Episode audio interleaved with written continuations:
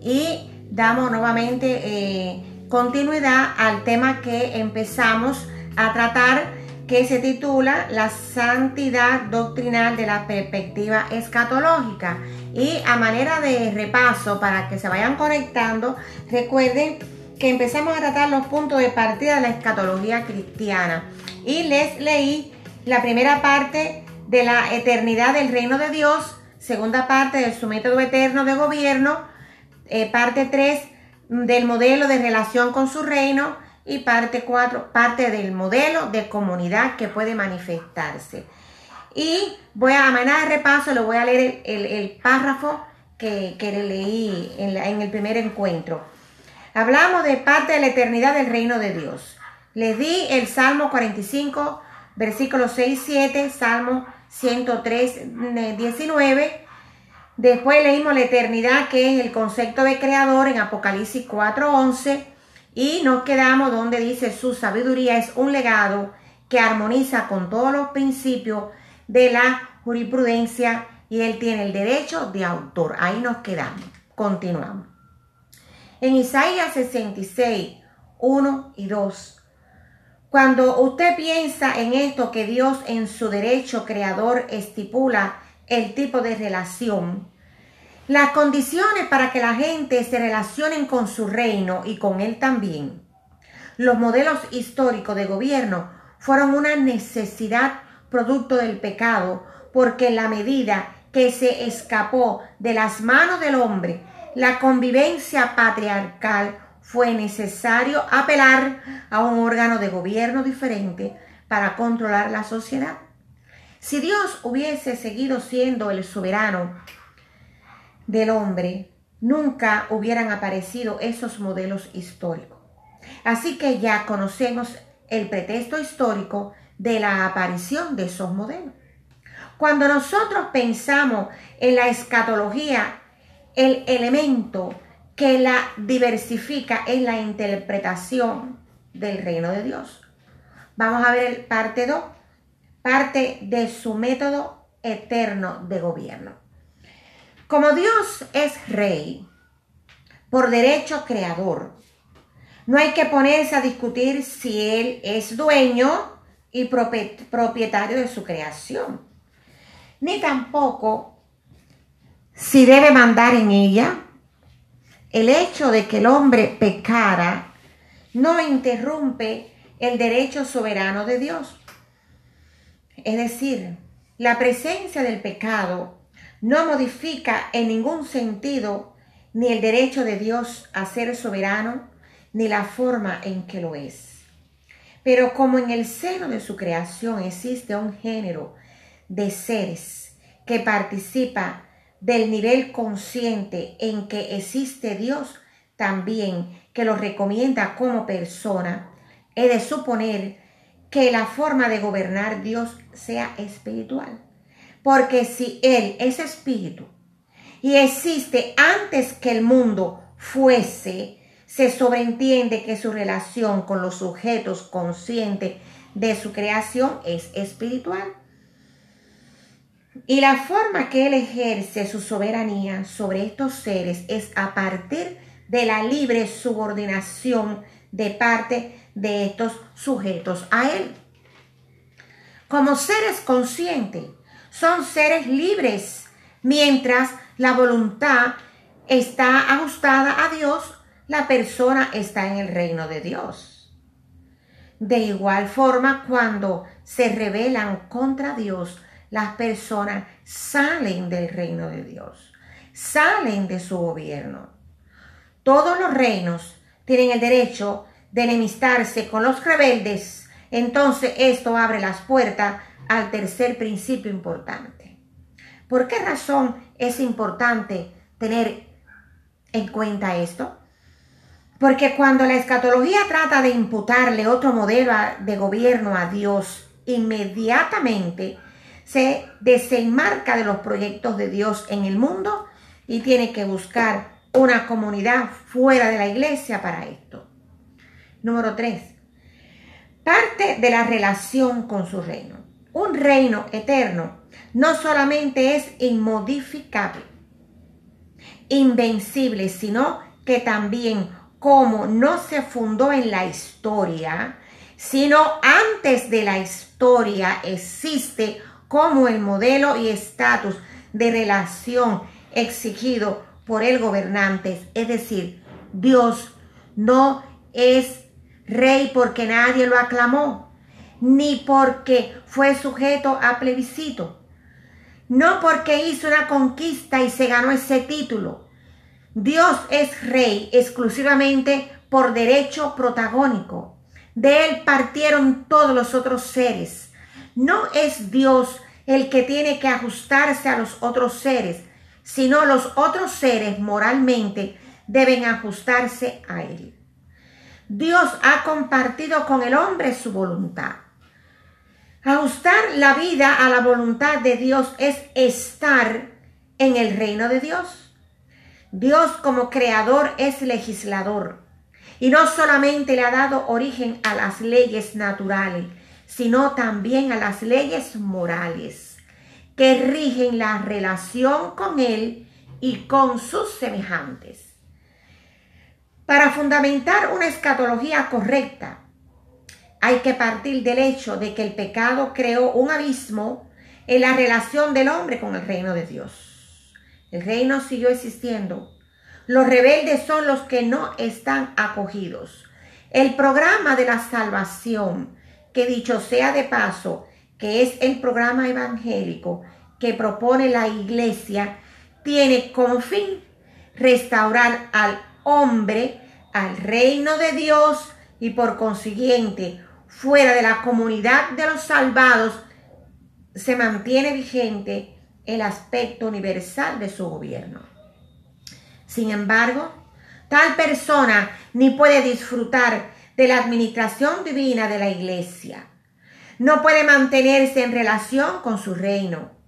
Cuando vamos a plantear una escatología correcta, manteniendo este principio, no se nos ocurriría jamás el formato histórico, sino que íbamos a concluir que la comunidad redimida por Él es donde único puede concretarse este modelo de gobierno.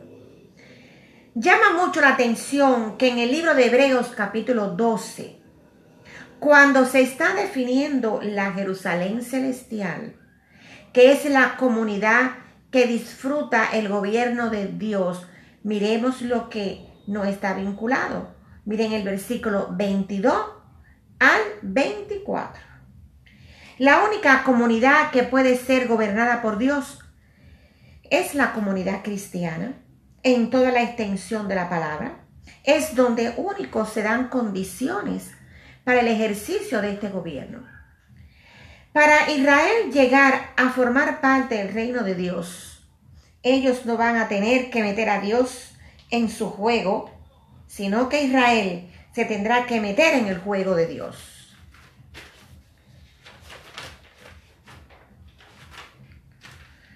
Entonces, no solo la comunidad cristiana es la única que puede ser gobernada por Él, sino que es la única que puede ilustrar y a la vez ser canal de la influencia del reino de Dios en el mundo.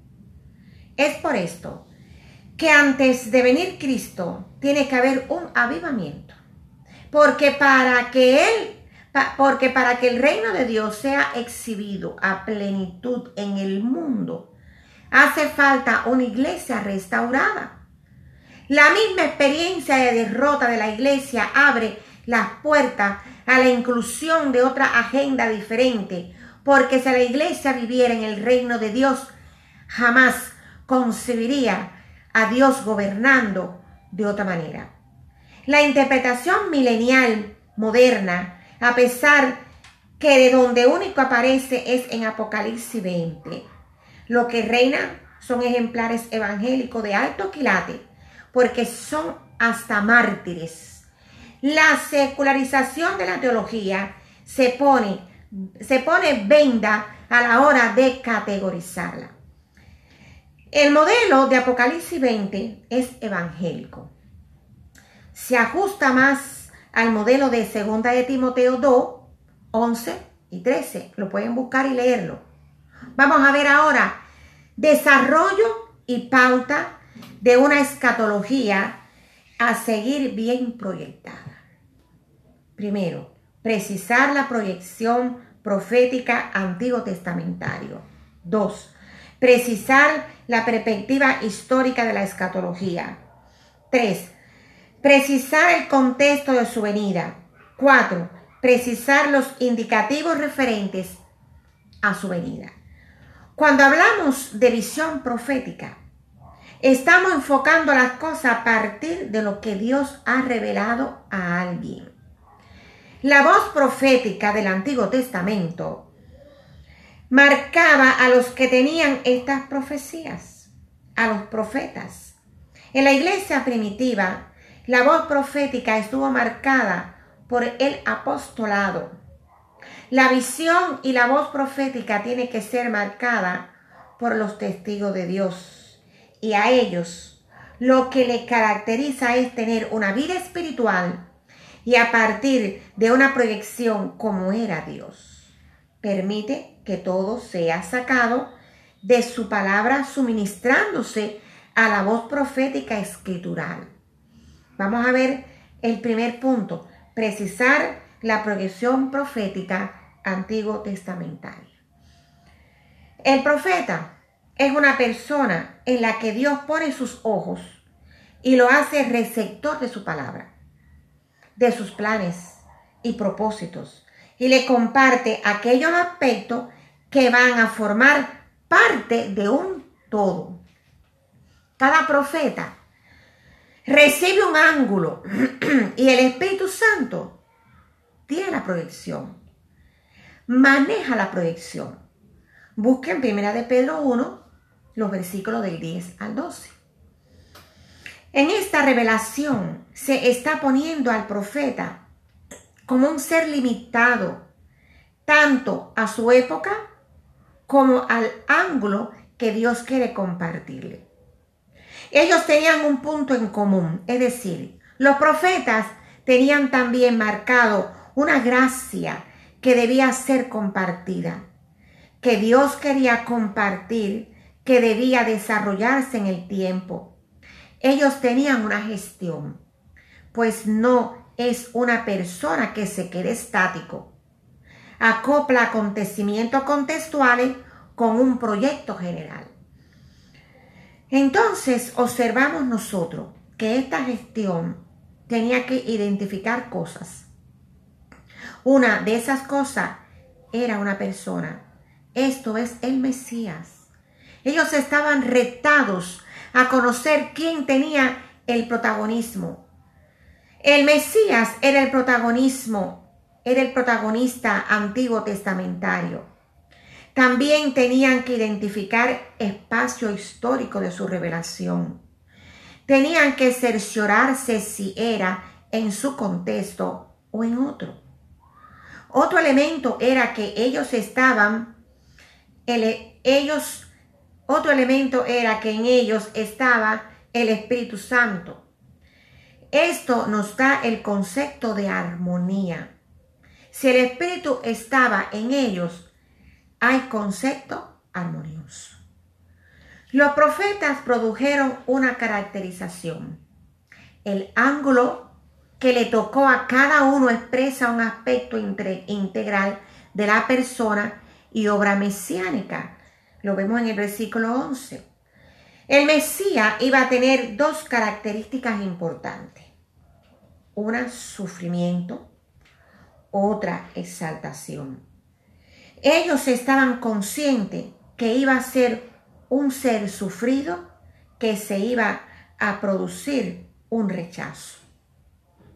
Cuando nosotros observamos este gran acontecimiento, estamos dándonos cuenta que tenía una limitación. Buscaban a una misma persona y estos dos elementos de caracterización precisan dos contextos diferentes de la visión mesiánica. Primero, aspecto terrenal. Segundo, aspecto celestial. Este camino es de sufrimiento, de cruz. Y es la esencia del Evangelio, porque su fundador le ocurrió lo mismo. Hay dos bandos y va a ser así. Lo vemos en Juan 1. Los que creen y los que rechazan. Los que creen son hijos de Dios. Estos profetas vieron que el Mesías tenía dos ángulos y que uno era directo a la cruz, pero vieron otro ángulo hermoso y es que Cristo sería después el que se sentaría eternamente en el cielo como Rey y Señor. Es importante reconocer la importancia de estos aspectos porque la teoría futurista es una continuidad de la visión judía rabínica y no de la visión profética y divina. El apóstol Pablo en Filipenses capítulo 2 resume esta historia y se suma a la visión profética antiguo testamentaria. En el versículo 12 de Pedro encontramos otro elemento importante y es que los dos pactos significaron dos contextos administrativos de la visión profética. La ley que tenía un propósito y la gracia que tenía otro propósito. La ley representaba el contexto de preparación. La gracia representaba el contexto de definición. Es decir, es en esta parte donde la cruz define al asunto. Aquí se está preparando un camino para que se manifestara el Mesías. Había que preparar el camino. A estos se les reveló no para sí mismo. En el Antiguo Testamento estaban excluidos de este disfrute pues sería para los que aparecerían después. Israel no estaba preparado como para ser el centro de la misión mesiánica, sino que sería un canal de la gracia.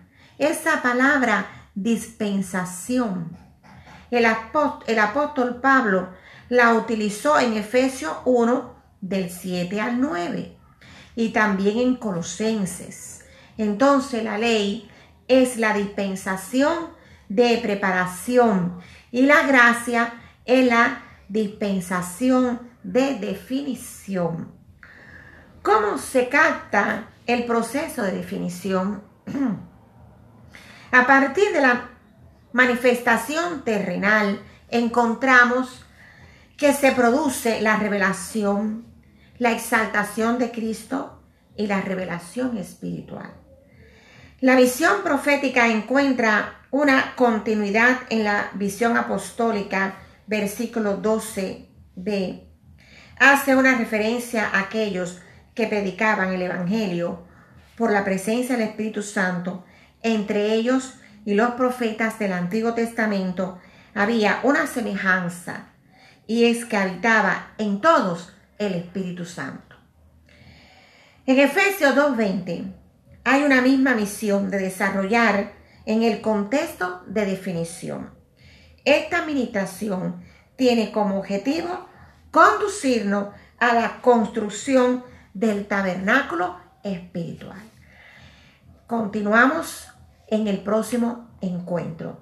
Que el Señor les bendiga a todos y eh, estaremos estudiando en estos días estos temas.